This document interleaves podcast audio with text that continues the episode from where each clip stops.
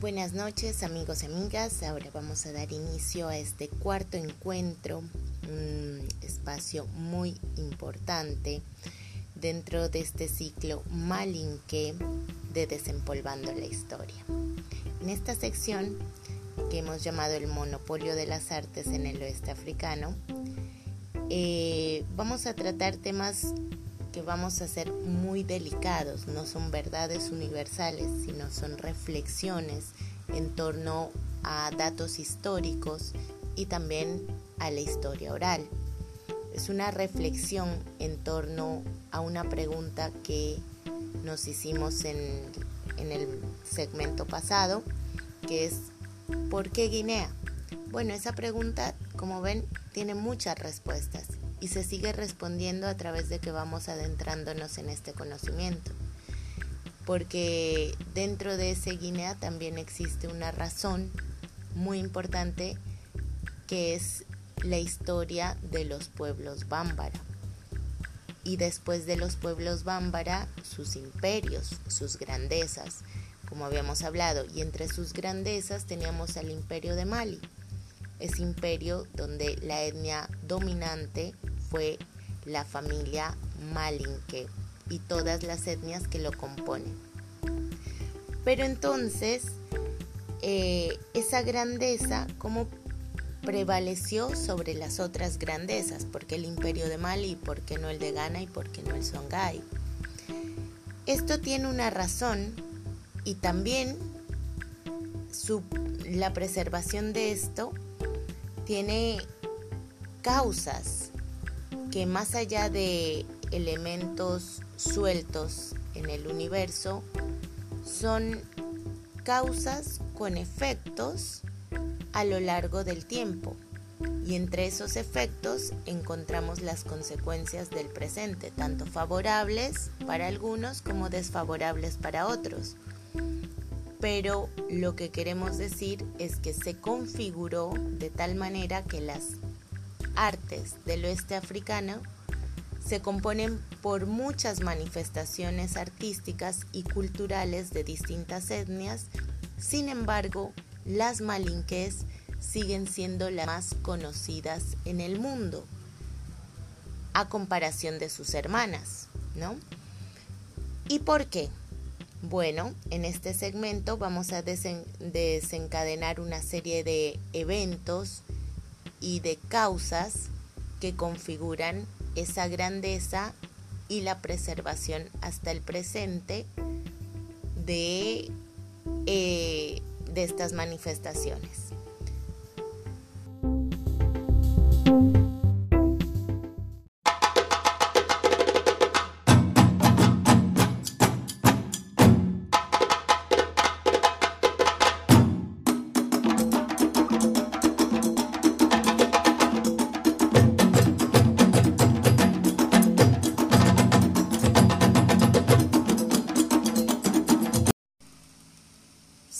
Hay algo que tú conoces que yo no conozco y algo que yo conozco que tú no lo sabes. Es un proverbio guineano del cual partimos para decir que todo este conocimiento es una construcción por parte de los saberes de cada uno y de cada una, con las experiencias, los encuentros, las confrontaciones, los aprendizajes. Y es así como el saber del oeste africano se para en sus pilares, entendiendo que nunca hay nadie o nunca ha existido alguien que lo sepa todo. Por lo tanto, el intercambio no solo es una necesidad humana, sino que es una necesidad para seguir avanzando. Por ello, las personas que conocen una cosa tienen la función en su sociedad y su rol de hacerlo lo mejor posible y compartir lo que saben. No guardarlo, porque si lo guardan, como dicen acá, ese conocimiento no solo se pierde, sino que, como lo dicen literal, pudre el corazón y lo daña. Es así que de esta manera vamos a adentrarnos en un pedacito de la historia eh, y nos vamos hacia em, como hacer un recuento. Si ustedes miran el documento que les compartimos, ese PDF tiene una serie de viñetas que empieza con independencias, ¿no? Estamos hablando que nos ubicamos en el tiempo de las independencias de África. Estamos hablando más o menos 60 años atrás, sí, 1958, 1960, etc. Estas independencias hay una figura emblemática, la más reconocida, quien se Touré. ¿Por qué? Porque fue el presidente que lideró, al menos la cara que lideró la independencia de este país que hoy se llama Guinea. No obstante, no fue un único personaje que tuvo eh, impacto en la historia del oeste africano, porque esas revoluciones y esas manifestaciones y esos deseos de reivindicación, de redignificación y de independencia fueron cultivadas años previos y también en distintos países. También más adelante, en la última parte de las independencias, tenemos otras figuras. Dentro de Guinea, una mujer emblemática ella, que se llama Embalia Camara, una mujer susu que organizó a las mujeres. Y antes de ser em, asesinada hizo un llamado que hoy sigue siendo un grito de independencia y de dignidad. Ella prefirió morir asesinada, pero con libertad antes que eh, doblegándose al, al avance francés. Bueno, en la segunda viñeta también tenemos la importancia de volver a la historia y de aclarar un puntito muy importante que es la figura de Samori Touré. Estamos yéndonos 100 años atrás, o sea, estamos en este instante ya en 1830. ¿Por qué? ¿Por qué nos devolvemos hasta Samori Touré? Porque hay mucha gente que dice que Samori Touré viene del mismo linaje que Sekou Touré, el personaje que acabamos de hablar de las independencias. No obstante, tenemos 100 años de diferencia y es algo que no se ha comprobado, porque incluso también dicen que eh, pertenece al mismo linaje de nuestro gran llamado Sundata Keita, de un linaje que viene la familia Malinque. Seguro, son malinqués, los tres, pero están en tiempos totalmente distintos. Hablamos Secuturé 1958, 1960, 64. Luego tenemos Samori Touré en 1830, 1895, que eh, fallece. Y tenemos también a nuestro principal eh, hito guerrero, Sundata Keita, que estamos en el siglo XI. O sea, hay una diversidad y una variedad, ¿no? Eh, así que es importante reconocer que es una línea muy amplia y que sí son familia porque son pertenecientes a la familia Malinque, pero en medio de estos siglos, de más de 11 siglos entre la primera figura y la última, corrieron muchos desplazamientos y mestizajes, corrieron muchas realidades y es muy difícil pretender que ese imperio de ese momento, después de haber caído el imperio de Mali con Sundata Keita, de haber llegado los árabes al poder nuevamente, de haber llegado las, eh, los avances franceses, de haber pasado los tiempos de esclavización, los desarraigos y a la modernidad de 1950 la misma figura sea del mismo linaje y el imperio de Mali fuese lo que hoy es Guinea. Aparte porque el imperio de Mali, como bien lo sabemos, abarcó muchísimos países y muchísimos pueblos. Entonces, esto no está comprobado. No obstante, ahí hacemos un paréntesis que vamos a desenvolver más adelante que es por qué la figura se sostuvo hasta el día de hoy. ¿Por qué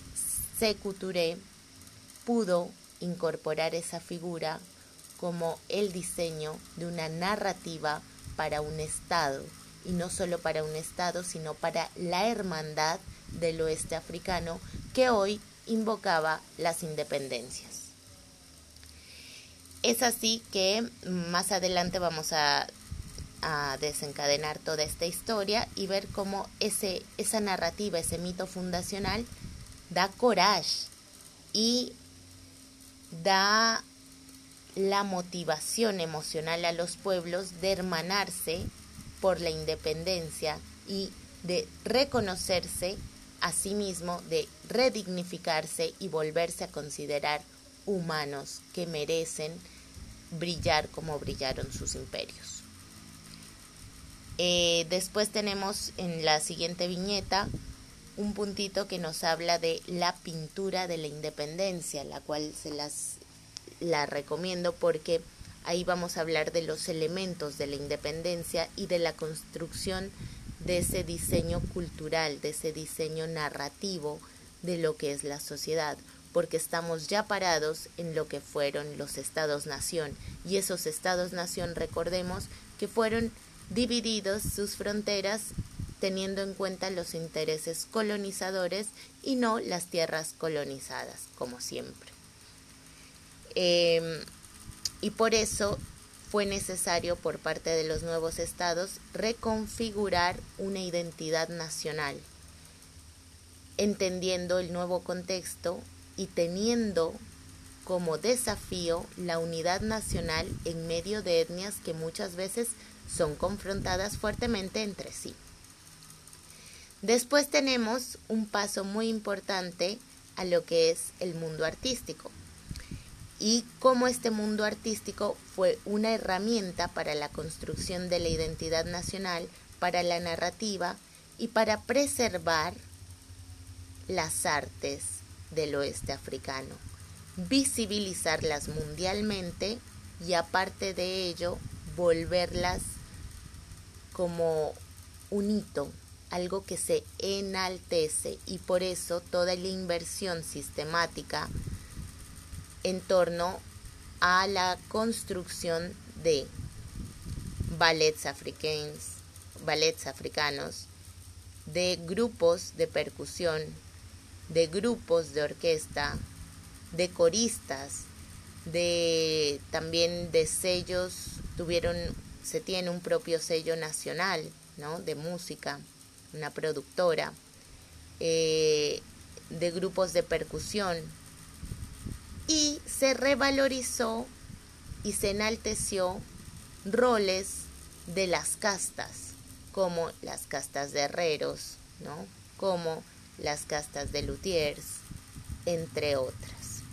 Por eso, aquí terminamos este número de viñetas que, que nos asocia y hacemos tres preguntas. ¿Cuál es el rol de las artes? ¿Qué tiene que ver la sensibilización social con las artes? ¿Y cuál es el rol actual de las artes? Por ello, hacemos un llamado a la reflexión sobre estos ítems que vamos a ir desmenuzando desde el siguiente segmento. Ahmed Sekou Touré, nuestra figura emblemática de este segmento, de este capítulo. Lo tenemos como el presidente de Guinea, que dio la independencia, que tenía una tendencia a la línea del comunismo, En la época de la Guerra Fría, que llamaríamos. Más allá de ese contexto político mundial, vamos a adentrarnos un poquito en su historia de ese líder político que nació en 1922 y falleció en 1984. Es un referente de la independencia de Guinea y de los pueblos africanos, porque este hombre perteneciente a la etnia malinque se hizo presidente en 1958 ¿Hasta cuándo? Hasta 1984. Esa cantidad de años es increíble. Eh, ¿Por qué? Porque fue un régimen que se consolidó y se sostuvo. Por eso siempre hablamos de primer, eh, se divide en el primer régimen, segundo régimen y así sucesivamente. Este político no empezó su vida política como todos en dos años, no, tiene sus precedentes. Estamos hablando que más o menos en 1950 ya, ya empieza a ser una figura reconocida en el oeste africano por sus posturas políticas, ¿no? Y es así que en 1954, 56, sí, funda una unión de trabajadores que se llamaba em, Unión General de Travailleurs de Guinea de l'Afrique Noire, la Unión General de Trabajadores del África Negra, relacionándose con gente muy importante del Partido Comunista Francés, de la CGT, que para quienes no saben es la Confederación General de Trabajadores, y teniendo vínculos fuertes con otras personas de otros países como una figura muy reconocida, pero también que debemos tomar con pinzas porque al final también tuvo una disputa importante en el oeste africano y para muchos africanos no es un hito de independencia y de redignificación como lo fue el senegalés Félix Hamplo, ¿no? Eh, no obstante, en su contexto y en su momento y en sus primeros convenios y primeros pasos, estos dos eh, sujetos tenían ideas políticas que se tocaban entre sí. Asimismo, otros referentes. Uno de los textos más conocidos mundialmente por nuestro querido Sekou Touré, uno de sus discursos políticos más importantes, es uno donde revaloriza la libertad, pero la libertad sobre cualquier otra cosa, porque es la libertad lo que dignifica al hombre y he ahí su misión, redignificar al oeste africano. Entonces, voy a leerlo en francés y voy a leerlo eh, del documento, la traducción. ¿Sí? Dice así, nous avons qu'un à nous un premier et indispensable boisson, celui de notre dignité.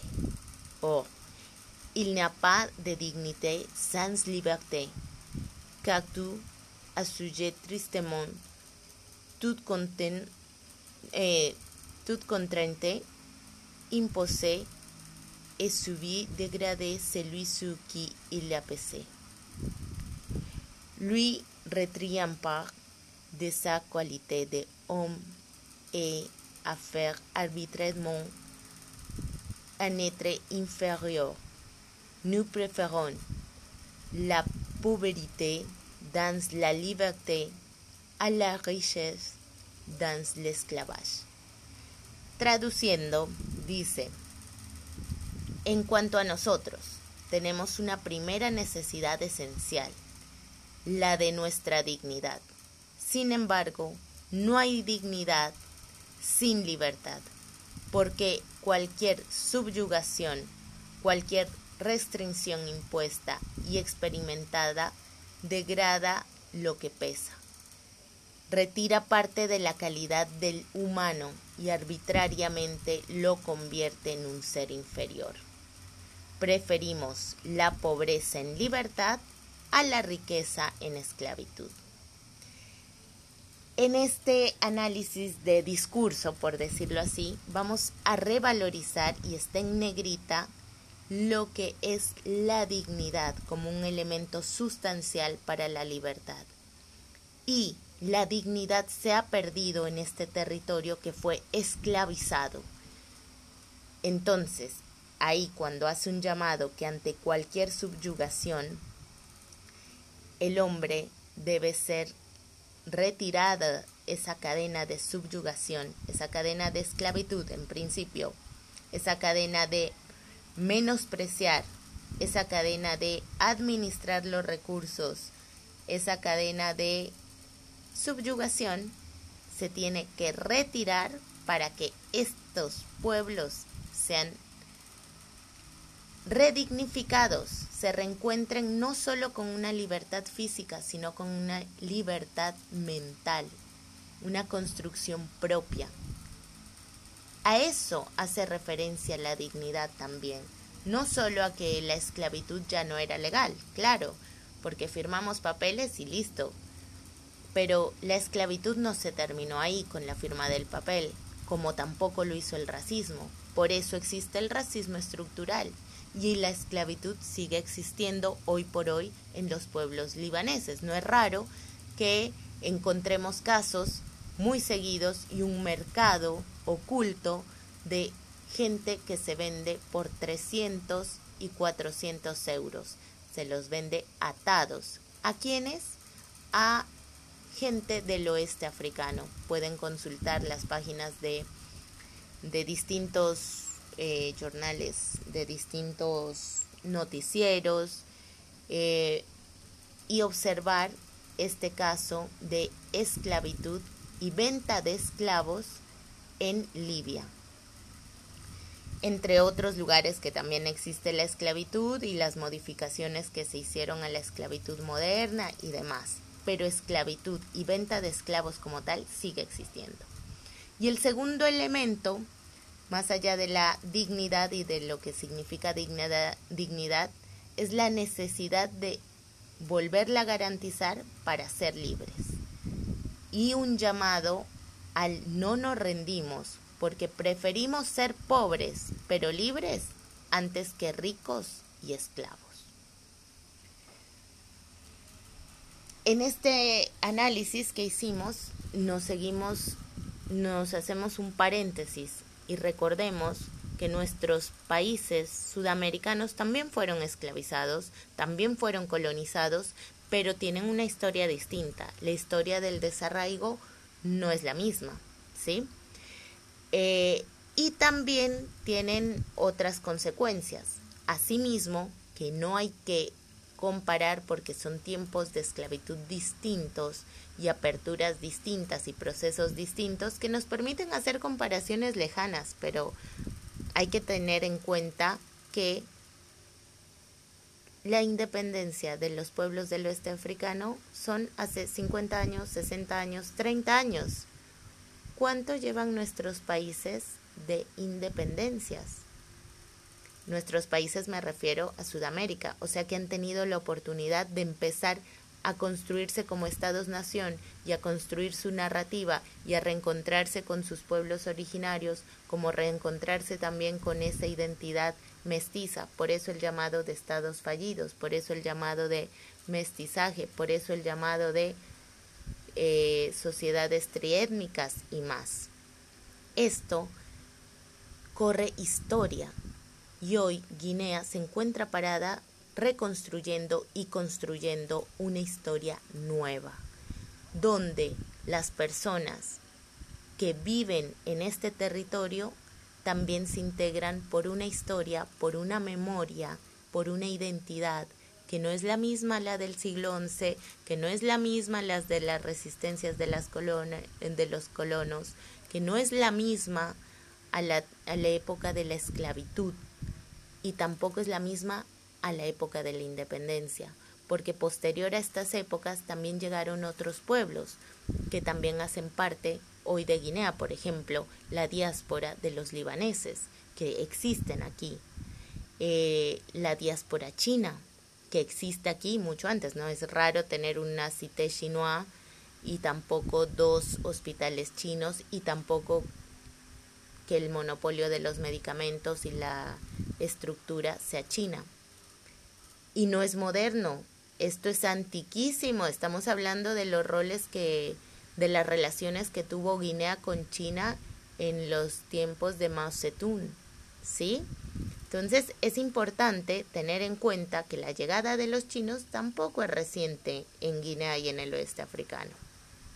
Haciendo estas salvedades de contextos y de historia, nos vamos a adentrar a la figura política de Sekou en la época de, eh, en el ítem de las artes del oeste africano, porque aquí vamos a retomar otro de sus grandes textos, una partecita del discurso donde dice, Notre musique doit s'élever d'un monde qui l'a corrompu a través de la dominación colonial et affirmer le plein droit de le peuple.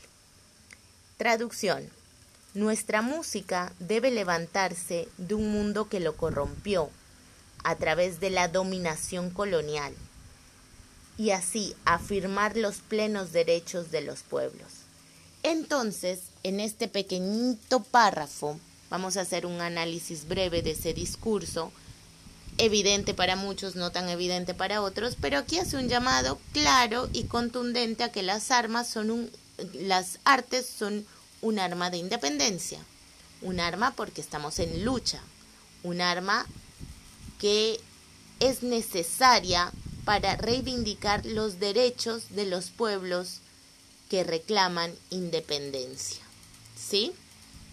Y dice también que lo que se conoce hasta el mundo, hasta el momento, es que la música, y porque yo leí el discurso completo y habló de las artes en general, debe levantarse, la música tradicional debe volver y debe volver a las bases de las escuelas, de la cotidianidad, y debe emancipar al pueblo a sí mismo como emanciparse ella de los nuevos elementos artísticos. No es casualidad que el gobierno de Secuture en sus administraciones hizo muchas cosas, digamos, discutibles, todas, porque favoreció a unos, otros no, se le pasó la mano con algunos, destituyó a otros y en eso no vamos a entrar, sino que vamos a enfocarnos en esa estructura del Ministerio de Cultura, digámoslo así. Eh, lo llamo así para reconocerlo, ¿no? En nuestro contexto occidental. Entonces, tengamos en cuenta que empieza una maquinaria enorme a reconstruir la narrativa y esa narrativa se va a reconstruir a través de la cultura y dentro de la cultura las artes van a ser una manifestación necesaria y obligatoria para todos y todas las guineanas. Es así que en las escuelas la cátedra artística era obligatoria y la enseñanza del folclore del oeste africano era fundamental y ese oeste africano se iba a reivindicar el mito fundacional y el mito artístico de los pueblos malinqués, porque su herencia griot seguía estando vigente. Entonces se revaloriza, punto uno, y tengámoslo muy en cuenta, la etnia malinque. Por eso el yembe, el yembe guineano, su rol, porque es malinqué. Por eso existen otros tambores como los sico, existen el bote, pero el yembe es el característico de Guinea, así como el tamaní es característico de Senegal. En Guinea el yembe hace historia y se dice que los mejores luthiers y los mejores, eh, digamos, cascos de madera para los yembes están en este territorio, ¿no? Su madera lenque, jari, bois, entre otros. Porque también revalorizó esta etnia, lo que hablábamos, se revaloriza la etnia y también la casta de los herreros y los luthiers. La casta de herreros en lo que son el uso de los metales, ¿no? Las campanas de Baró, por ejemplo, su emblemática signature, su emblemática firma, ¿no? De Mansa Camion. Y también tenemos a los importantes luthiers de yembe y su característico trazo de caracol, camino de caracol, lo que hace que el yembe guineano tenga un sonido y una salida distinta. Si ustedes quieren identificar si un yembe guineano, busquen en el interior si tiene el camino del caracol. Continuando con nuestro icono de Sekou en la estructura de esa estructura cultural que afianzó toda esa maquinaria, aparte de imponer las artes dentro del sistema cultural y una cátedra de cultura y una cátedra artística en los colegios, en las universidades y en el cuerpo militar era obligatorio que los militares iban a tener acceso al conocimiento del folclore porque es parte de su identidad nacional y es así que nace ese vínculo que hoy nos llama tanto la atención y también a veces nos asusta y nos desprende como muchas emociones y cuestionamientos, que es los militares y los artistas. El respeto que se generó y el vínculo que se generó. Miren en los dundumbás dentro de YouTube porque muchos militares tocan y son excelentes músicos, excelentes bailarines y por qué ese vínculo también nos llevó a contactarnos con Cuba. Ajá, porque mucha formación militar se hizo en Cuba y así como la información de la cultura bien impregnada en nuestro día a día, esa viajó con nosotros y llegó a Cuba. Se intercambió, se intercambió salsa, orquesta, ritmos africanos, instrumentos y estos formados en Cuba volvieron con nuevas inspiraciones. Sí, con una formación militar, pero esa formación militar tenía como obligación una cátedra artística y no menospreciada.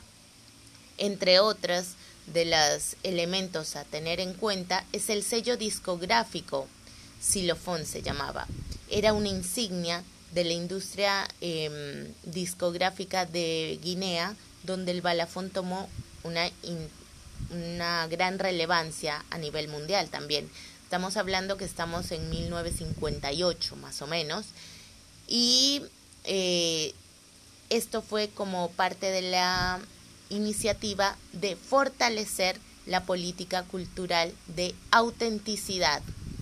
No es casualidad que en ese tiempo y en África, en este pequeñito espacio llamado Guinea, se produjeran 160 vinilos entre 1967 y 1984 hasta que muere Sekou Imagínense, hoy por hoy tenemos crisis energética, hay días que no tenemos luz, no tenemos acceso a Wi-Fi, pero en ese tiempo Sekou logró generar 160 vinilos nacionales, discos para quienes no tenemos la palabra vinilos.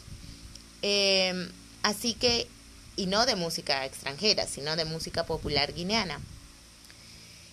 Después también fortaleció las agrupaciones y crearon las orquestas nacionales. Orquestas, ¿qué tocan las orquestas? Bueno, he aquí el producto del acercamiento con Cuba.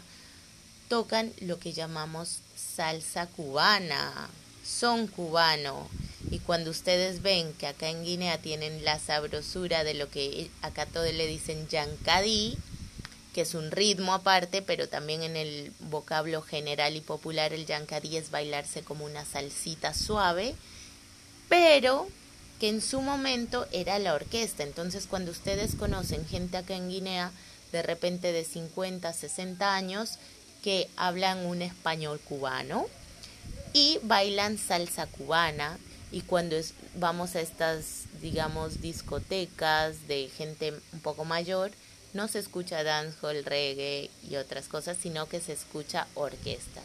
Y en las competencias nacionales de cultura dentro del festival como el FENAC de este 2020 hay una disciplina que es ensamble instrumental, ¿sí? Hay otra disciplina que es orquesta y ahí se despliega toda esa mixtura y ese producto, esa consecuencia hermosísima y gustosa de este pasar en la historia. Y asimismo nos lleva a lo que muchos nos convoca, que es la creación de los ballets. El ballet nacional, ¿cómo se llama? Ballets africains. Antes, ballet Joliba, que son ballets públicos. Sí, una política cultural que reconocía no solo a la disciplina artística como un trabajo pagado, con vacaciones pagas, con, eh, con un documento de identidad distintivo, con un pasaporte distintivo y con una administración centralizada.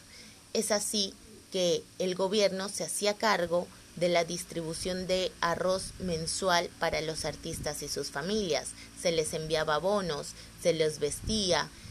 El gobierno se hizo cargo de sus artistas porque sus artistas iban a ser los embajadores de la cultura en el mundo. Por eso hoy cuando hablas con un artista más antiguo te dices que nosotros somos los embajadores de nuestro país. Y sí, y he ahí también un punto muy importante que después vamos a resaltar en, otro, en otros encuentros, el tema pago.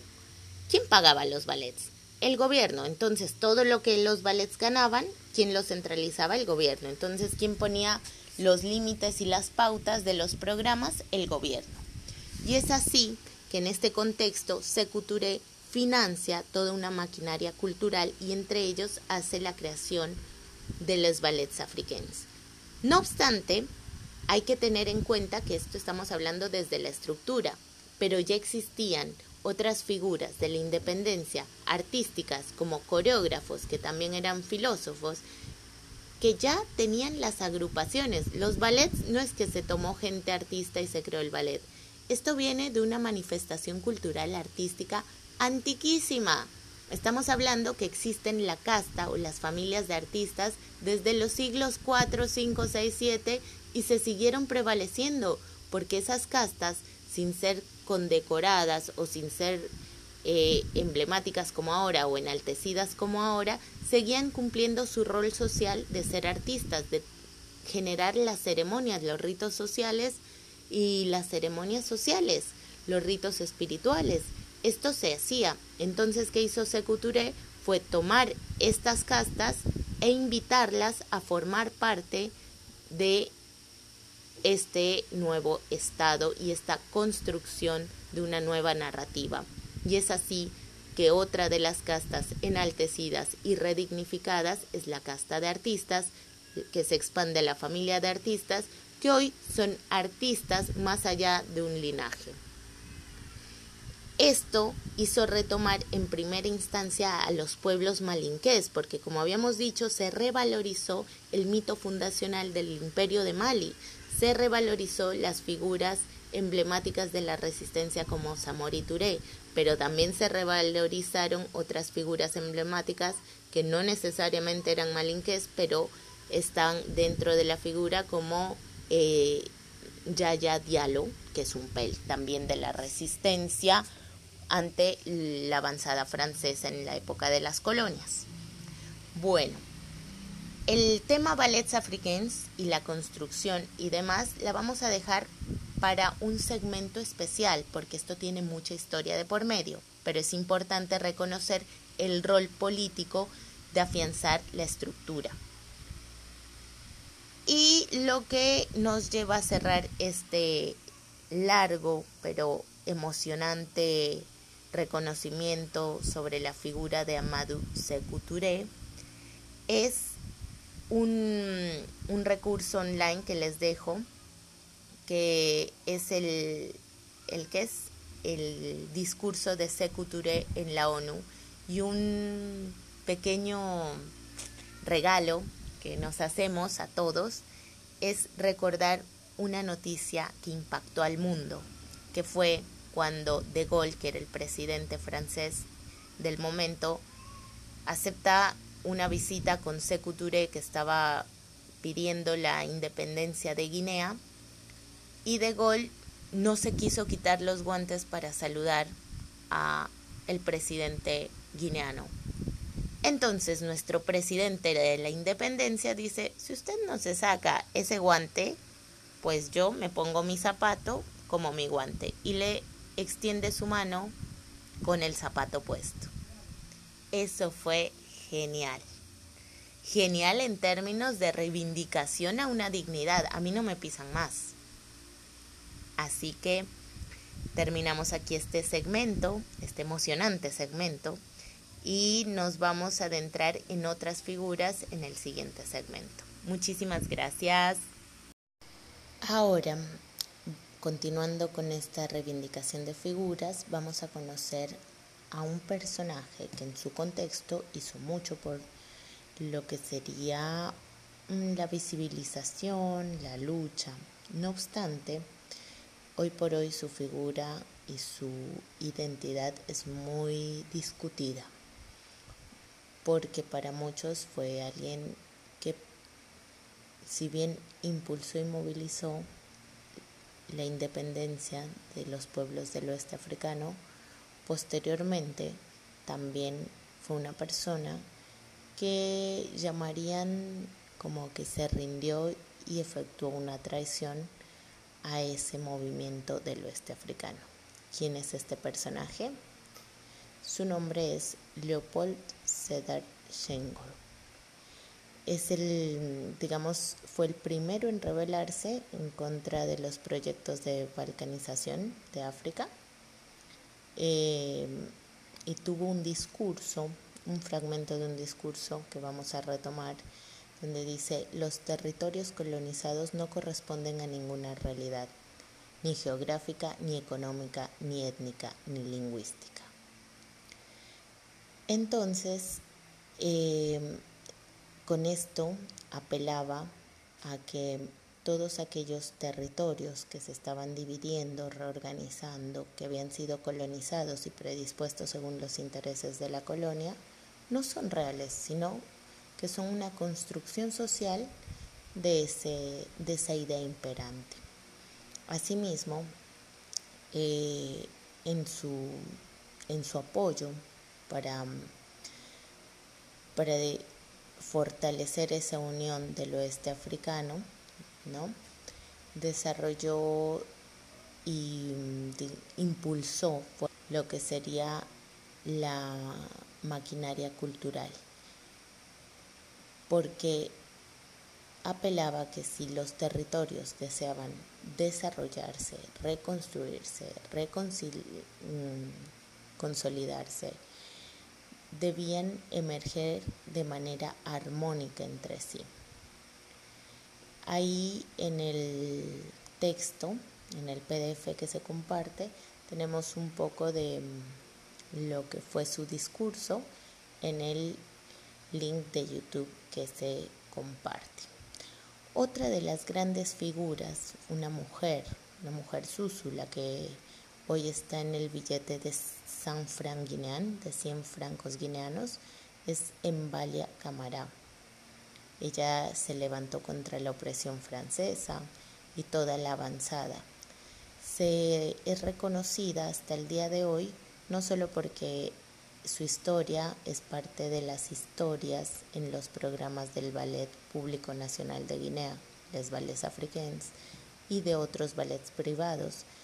Asimismo, eh, en las obras emblemáticas de Guinea, en las obras de teatro como del teatro Unfataya o entre otros, también su historia se recuenta. Su hijo, Actualmente vive en Conakry.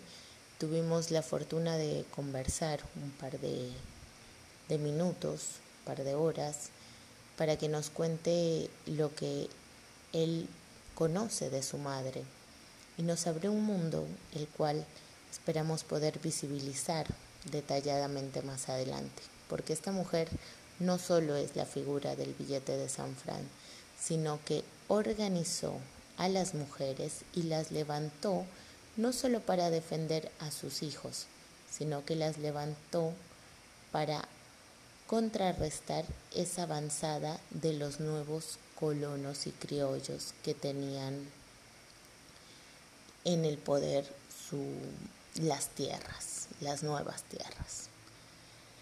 Siguiendo con una de las figuras que mm, continuamos en este contexto del oeste africano, encontramos también a Fodepa Keita. Fodepa Keita, que hablamos de él unos instantes, eh, no solo fue filósofo, sino que también fue compositor, político, dramaturgo, escritor, músico, bailarín. Y él, entre sus ideas políticas y sumamente comprometidas con el arte, fundó una primera compañía teatral africana. Esta compañía, eh, digamos, no nace meramente en Guinea, sino que nace en Senegal. Y Fodeba Keita se convirtió en un emblemático artista por su trayectoria tanto en Europa como en Senegal y en, el, y en África en general. Eh, asimismo, según la historia oral contada, dicen que también hizo existe un ritmo que se llama liberté. Muchos sabemos que es evocado a la independencia y a la libertad de Guinea y el arreglo musical fue hecho por Fodeba Keita. En 1941 más o menos, en, en París, se reconoce su talento porque creó el primer sub jazz que es como la primera fusión de un ensamble instrumental africano con influencias occidentales. Entonces, em, esta figura artística empieza a hacerse grande fuera de Guinea. Un guineano que resaltaba y brillaba en Europa.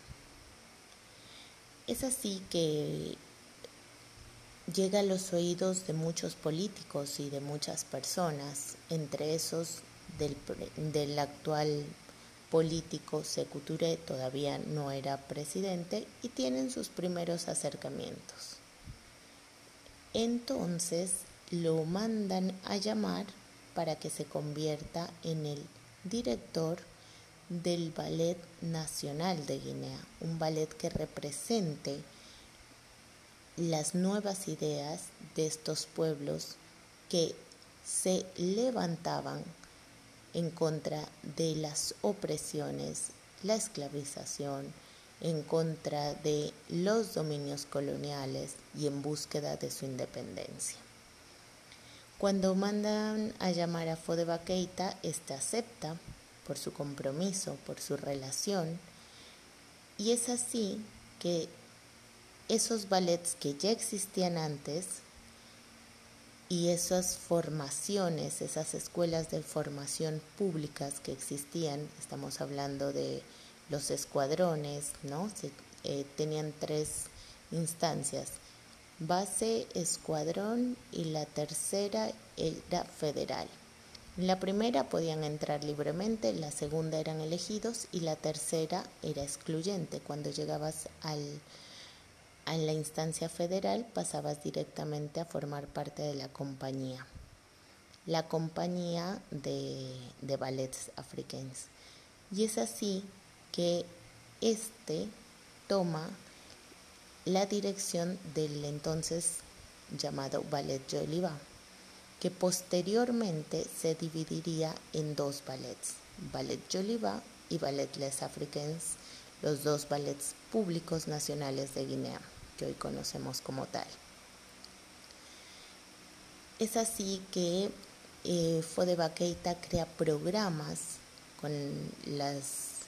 bajo los pedidos nacionales de revalorizar la cultura y uno de estos programas se llama Mandé Performance, donde visibiliza la cultura mandé, principalmente liderado, como lo sabemos, por las tradiciones, la música, las máscaras, los, eh, las vestimentas del imperio malinque. Es así que todas las tradiciones del tam tam, de el, el sagban, kenkeni, dundun, de los baratís, de los, eh, los paisajes de la Hot Guinea se visibilizan en el mundo. y se llevan de gira mundial empezando por qué país? Bueno, no es casualidad, Francia, el país que, se había colonizado Guinea. Posteriormente, eh, también debemos tener en cuenta que el Ballet Nacional no solo incentivó y visibilizó las tradiciones malinqués, porque más adelante en el desafío nacional de generar la unidad nacional, también empiezan a incorporar los saberes, tradiciones y claro que en menor proporción en comparación de las tradiciones y expresiones culturales malinqués, empiezan a incorporar los de otras etnias. ¿Cuál sería la segunda etnia más visibilizada en su momento? La etnia del, y el folclore de la etnia Susu. En el recurso del PDF también dejamos unos fragmentos de los ballets nacionales en su época y podemos encontrar también eh, la historia del gran Faduba Ularé y un personaje emblemático de la actualidad. ¿Por qué? Porque su historia trasciende en su mirada, su historia se hace vida, se hace palabra. Y aprovechamos el tiempo para rendir un homenaje especial a este reconocido primer bailarín de les Vales Africains no quiere decir primer bailarín porque fue el primero de todos, sino que es el bailarín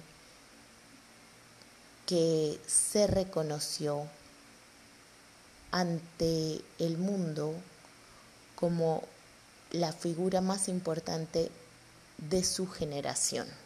Eso quiere decir primer bailarín de Les Ballets Africains. Es así que iniciamos con ese gran bailarín, esa figura que veníamos diciendo que era el primer bailarín de Les Ballets Africains. Nuestra historia oral remota a los tiempos de Faraná, ese hombre conocido por su danza, por su máscara, por ser el cagua de su época por ser el guardián no solo de la tradición, sino de los saberes místicos, que cuando lo miramos a los ojos en el 2020, nos dice, yo a ella no la conozco, a ella tampoco, a ella tampoco. Y se acerca, me mira y me dice, yo a ti te conozco. Te conozco de antes pero te conozco. Y realmente cuando nos vimos sentí que nos conocíamos, pero pensé que quizás es este respeto y esta inmensa grandeza que guardan esos territorios que me deslumbraban y me hacían sentir lo conocido. Y bueno, es así que nuestro queridísimo primer bailarín de les ballets africains de su generación, el Bayen, el gran Mamadi Kuruma, fue el legendario Kawa que Sekou Touré mandó a llamar de las tierras de Faraná para que asista a Conakry y se haga cargo de su tradición.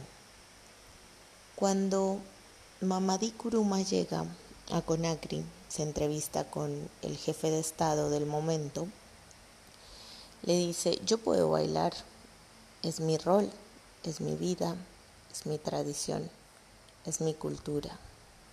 Y este secreto se comparte. Pero no todo, ¿eh? No obstante, yo no bailo con cualquiera. Yo voy a traer a mi percusionista. ¿Y quién es ese percusionista? El famoso Faduba Ularé.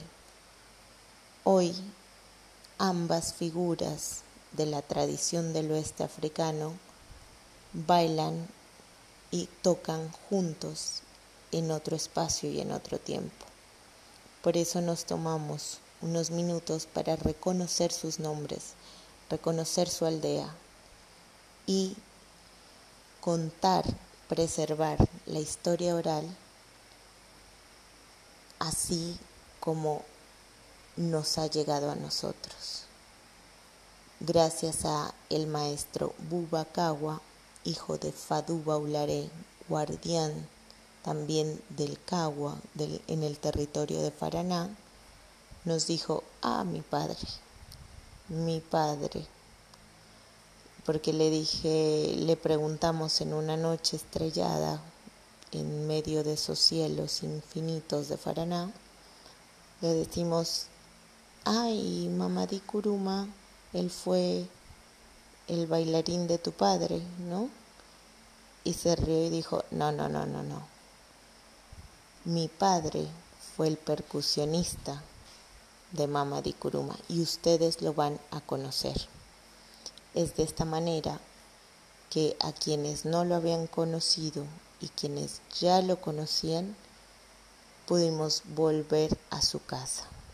Y en su casa nos recibió, nos saludó y apelando a que ya no recordaba bien los detalles, eh, nos contó un poquito de su historia, un poquito de sus giras, y con su alma silenciosa pero sonriente, nos transmitió mucho más que un saber, que una información.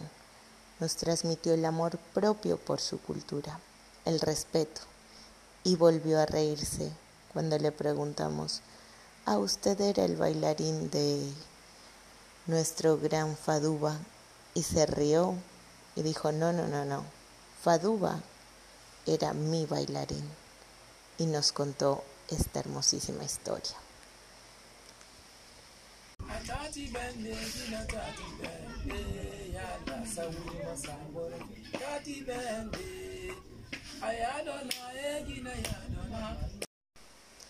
Cerrando este paréntesis y escuchando un poco de lo que es la tradición de Faraná, la cual se empleará en los próximos módulos respectivos al ritmo, a la etnia, a la cultura, vamos a continuar con la hermosísima historia de Fodeba Keita.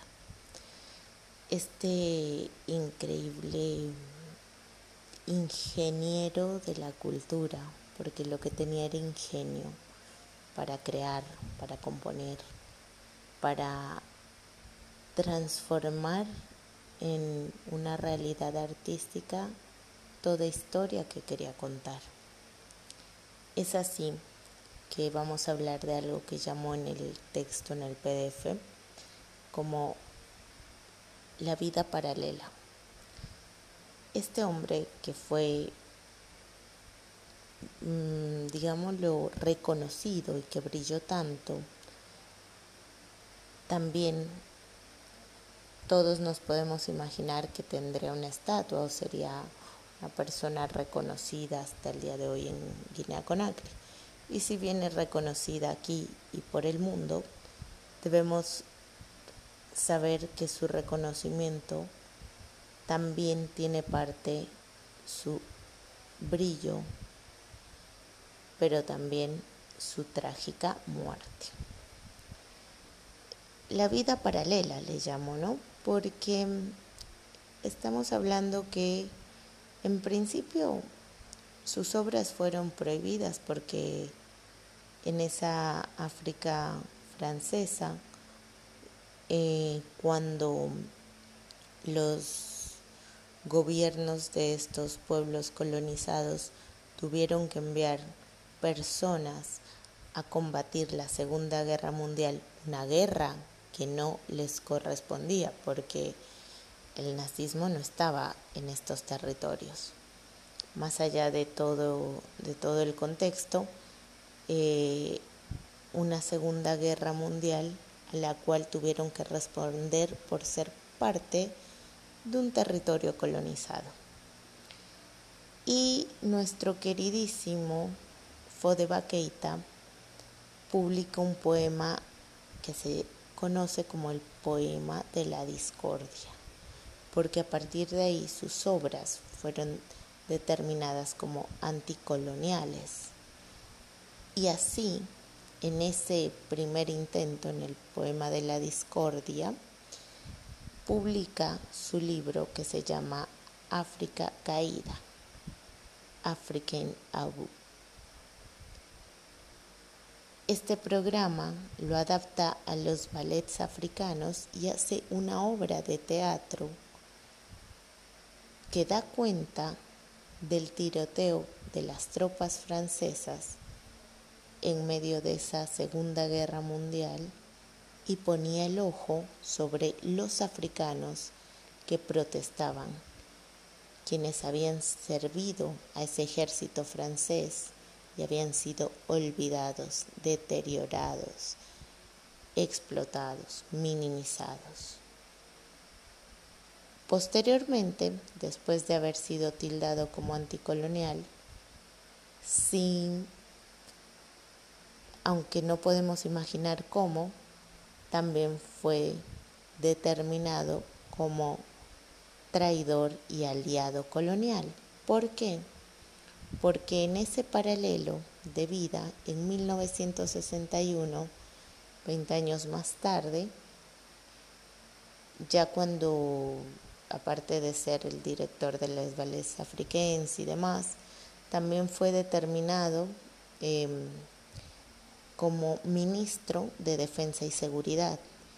Y ahí fue acusado de ser cómplice en el Lave eh, Plot en febrero de 1969, de ser cómplice por una serie de atentados que se estaban haciendo en contra del gobierno de Sekou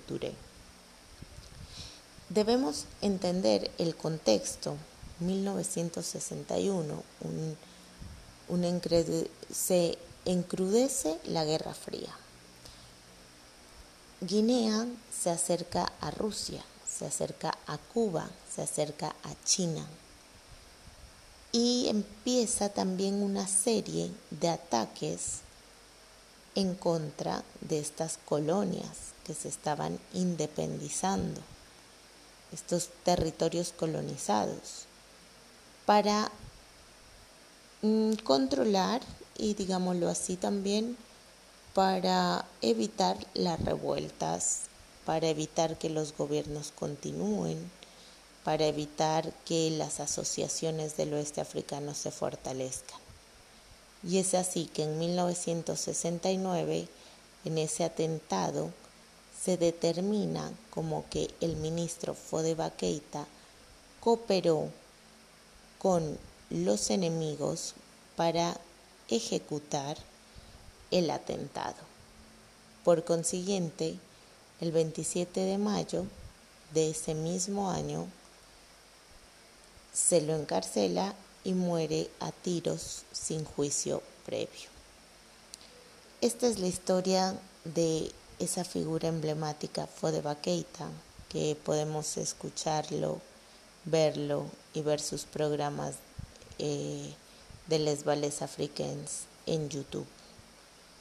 Em, y acá me permito hacer un paréntesis importantísimo que es y retoma a las personas que han estudiado con Elsa Wellingston, una maestra muy referente de las artes, eh, digámoslo, a mí me gusta decir de las artes en general, pero ella por su tradición, su linaje de Kenia, por haber crecido en territorios africanos, por también haber nacido en Jamaica, y por revolucionar al mundo, porque se dedicó a hacer danza clásica en Francia.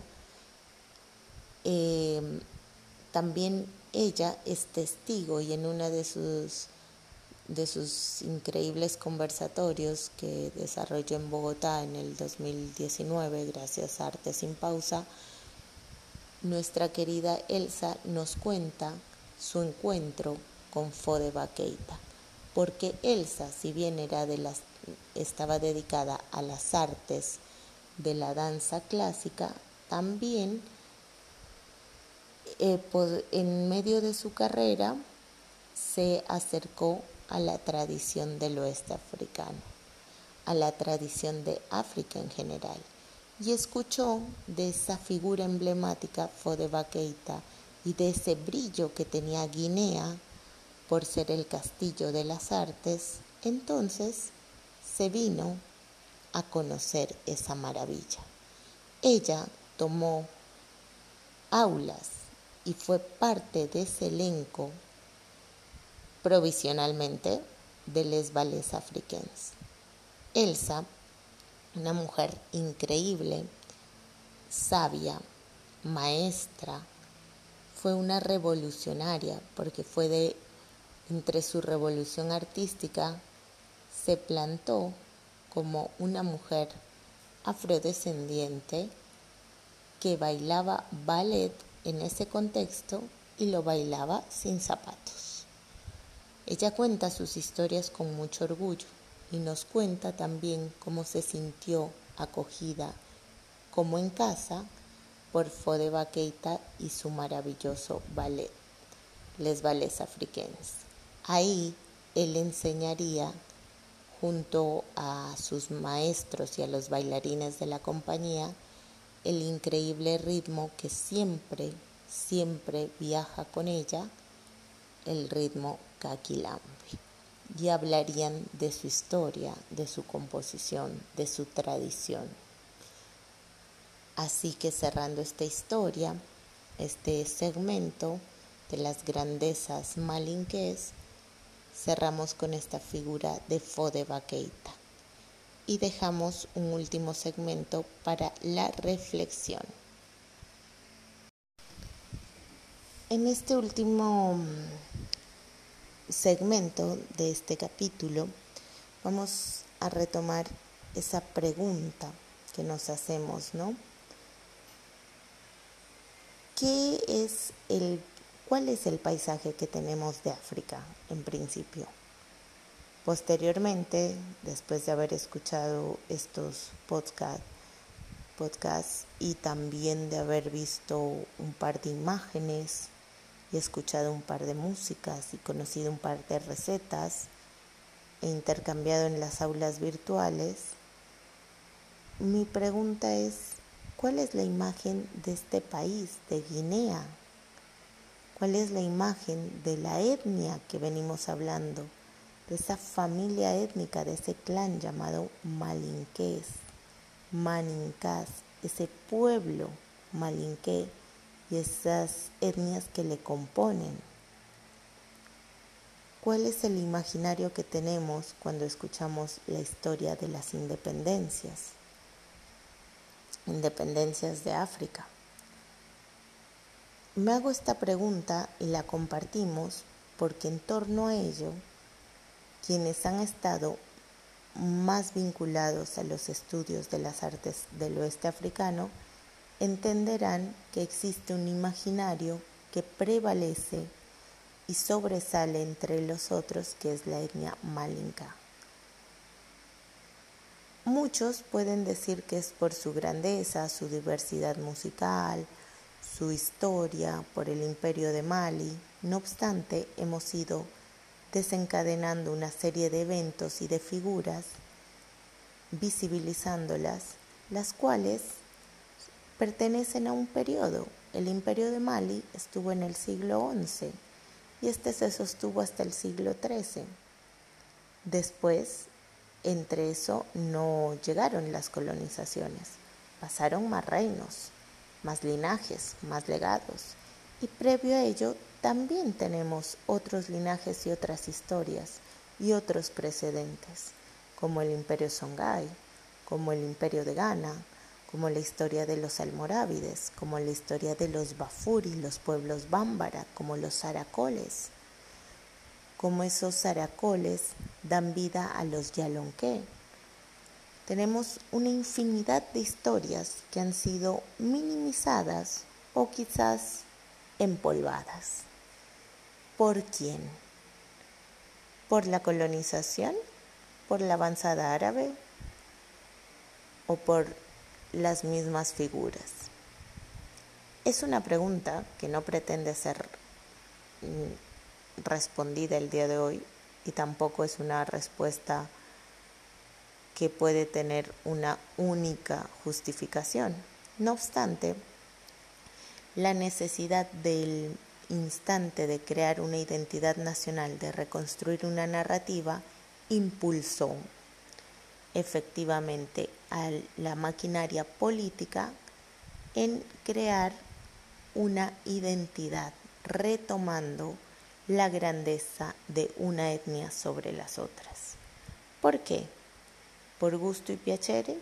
No, porque la etnia maninka había prevalecido y había sido referente en muchas partes del mundo, porque así como su palabra, sus apellidos, sus tradiciones llegaron hasta las costas colombianas, dominicanas, caribeñas y encontramos hoy por hoy en territorios como Tumaco, el Charco, La Tola, el Pacífico colombiano, un apellido como Banguera, que se escribe Banguera.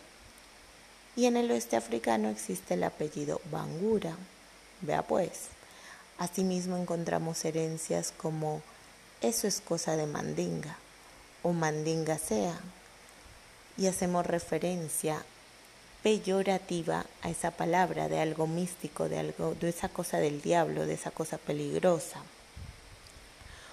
O, y cuenta la historia oral del territorio que los mandinga eran la etnia más bravía y resistente a la esclavitud, porque no se doblegaban. Esta historia oral del tío de Manfila Cuyate, el griot de Yolibacoro nos informa que los Baninque, hijos de los pueblos Bámbara, también pertenecientes a toda esta familia Malinque, los Baninque vienen y dicen, su nombre viene de yo no saludo, pero no saludo, no me hinco, como no me, no me agacho y saludo viene un orgullo en su herencia y esa narrativa era importante. No debemos olvidar que todo este idealismo y esta poética también está atravesada de intereses personales, porque somos seres humanos. Interés personal de que también em, el presidente Secuture era de esta etnia, también del mismo territorio, también y asimismo estaba atravesado por las tradiciones musicales y asimismo tenía una mirada crítica y constructiva sobre la necesidad del territorio nacional.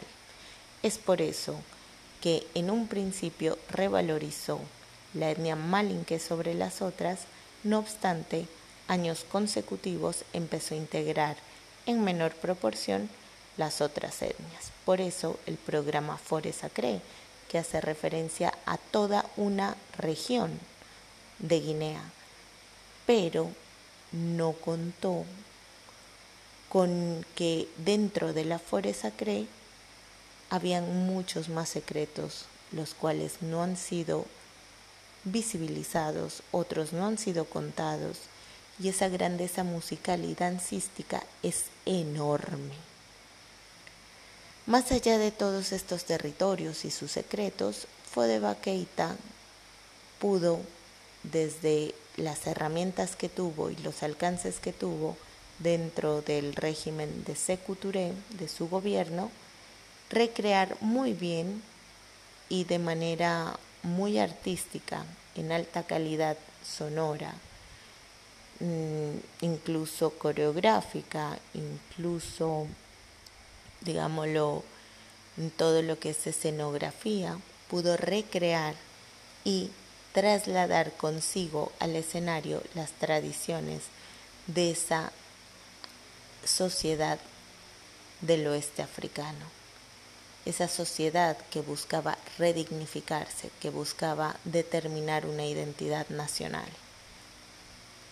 Entonces, tengamos en cuenta que si hoy por hoy la grandeza de los malinques y así como se dice que estas son artes mandingas, que son artes malinques, es porque en su historia este imperio fue fuerte, fue amplio, fue grande en el, entre el siglo XI y XIII, no obstante, también se vio fortalecido por iniciativas políticas en medio de la independencia, hablamos ya en 1950, 60, 70, 80, y posteriormente sus griots, sus figuras emblemáticas, sus patrones de, la, de los saberes,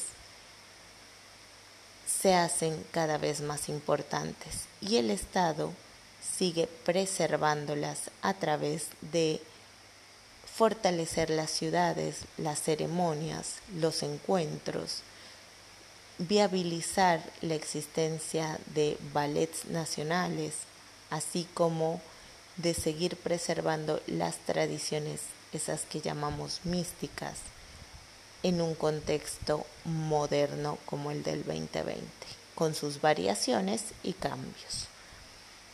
De igual manera, esa casta de artistas que conocemos como herederos de la cultura, guardianes de la cultura, es una casta que se comprometió incluso antes del imperio de Mali, incluso antes de la independencia incluso antes de que esta historia fuera desempolvada. Son castas comprometidas no por el show y no por el escenario, son comprometidas con el rito social en cada campo. Entonces, tocar las calabazas sobre agua en los platones, en esos fuentones como de metal, tocar los bidones amarillos, esos bidones de aceite que luego son bidones de agua que también sirven de asiento, esos bidones de plástico, tocarlos y tocar los ritmos, tocar las palmas, tocar las cucharas de palo que también son decoradas con fuego, esas personas que desde niñas hacen un yembe con una tarra, un digámoslo, un pote, un tarro metálico. Y ese es su juguete, ese es su tambor y juegan a hacer yembefolás, pero juegan reproduciendo el tiempo perfecto, la variación perfecta del kenkeni, del sagban, que para quienes no están enterados son los instrumentos de esta etnia, porque en las otras etnias tenemos otros instrumentos, no obstante, a lo que nos referimos, que hemos llamado el monopolio de las artes del oeste africano por parte de los malinques, es esa grandeza también que avasalla y se vuelve identidad nacional. Sin embargo, debemos reconocer que existen otros tambores como los sico, como el tamaní en Senegal, que existen también los eh, botes que existen también los shekeres que conocemos, ¿no? Los crines, y eso no es de la etnia malinque. Asimismo, existen máscaras que siguen saliendo en los escenarios y en las noches. Existe el baobao y su grandeza, su mito. Existen los chinchorros, existen las tantis, existen las bicicletas, los pueblos áridos, la tierra roja, existen las chozas, existe todo ese imaginario en torno al pilón y la herencia como llega a Latinoamérica, existe y seguirán existiendo porque son parte de la vida cotidiana. Y es así como en las fotos podemos ver los niños reproduciendo la cultura de los bailarines de las distintas, por decirlo así, los distintos pueblos que pertenecen a la gran familia de la etnia malinque. De igual manera, hay fotos de bailarines en acción, de griots, la máscara con D, en la reunión alrededor y bajo los árboles, la tradición del carbón, los pilones, las fiestas del ya, las ceremonias, los sacrificios. Hay imágenes que nos trasladan a este territorio, al Cóncova, a las minas de construcción y ese gran maestro Baratí, jefe de Baratís, que ya pasa a un nuevo estadio que es Fasali Keita de Zambaralá, la primera foto. Él fue maestro de muchos latinoamericanos, muchos japoneses, que lo vamos a buscar porque es el bailarín de Mamadi de Fadu, eh, perdón, de Famadu Konate en Zambaralá. Y este hombre nos abre las historias corporales de su tradición con los niños, junto a Fode Keita, el sobrino de Famadu Konate, quien nos recibe con humildad y nos comparte toda la tradición. Y entender que el compartir siempre es oraculado, entonces una visita de hoy de una persona nunca será la misma a la otra. Y no es el dinero lo que gobierna, es la tradición, es el oráculo, la experiencia y los secretos que se abren se comparten porque se tienen que compartir. Las ceremonias se hacen porque se tienen que compartir. Es así que muchas personas que esperábamos volver al Dalamon en este 2020 en el contexto del COVID, el Dalamon para quienes no saben es la ceremonia más emblemática de los pueblos manincas, fue suspendida y muchos nos quedamos sin poder ir y otros hemos ido ya tres veces y esos pueblos nos siguen sorprendiendo y abrazando en su medida. Muchísimas gracias, cerramos este segmento y dejamos abierto para que las reflexiones sigan siendo nuestra guía, nuestra inspiración, nuestra imaginación. Muchísimas gracias.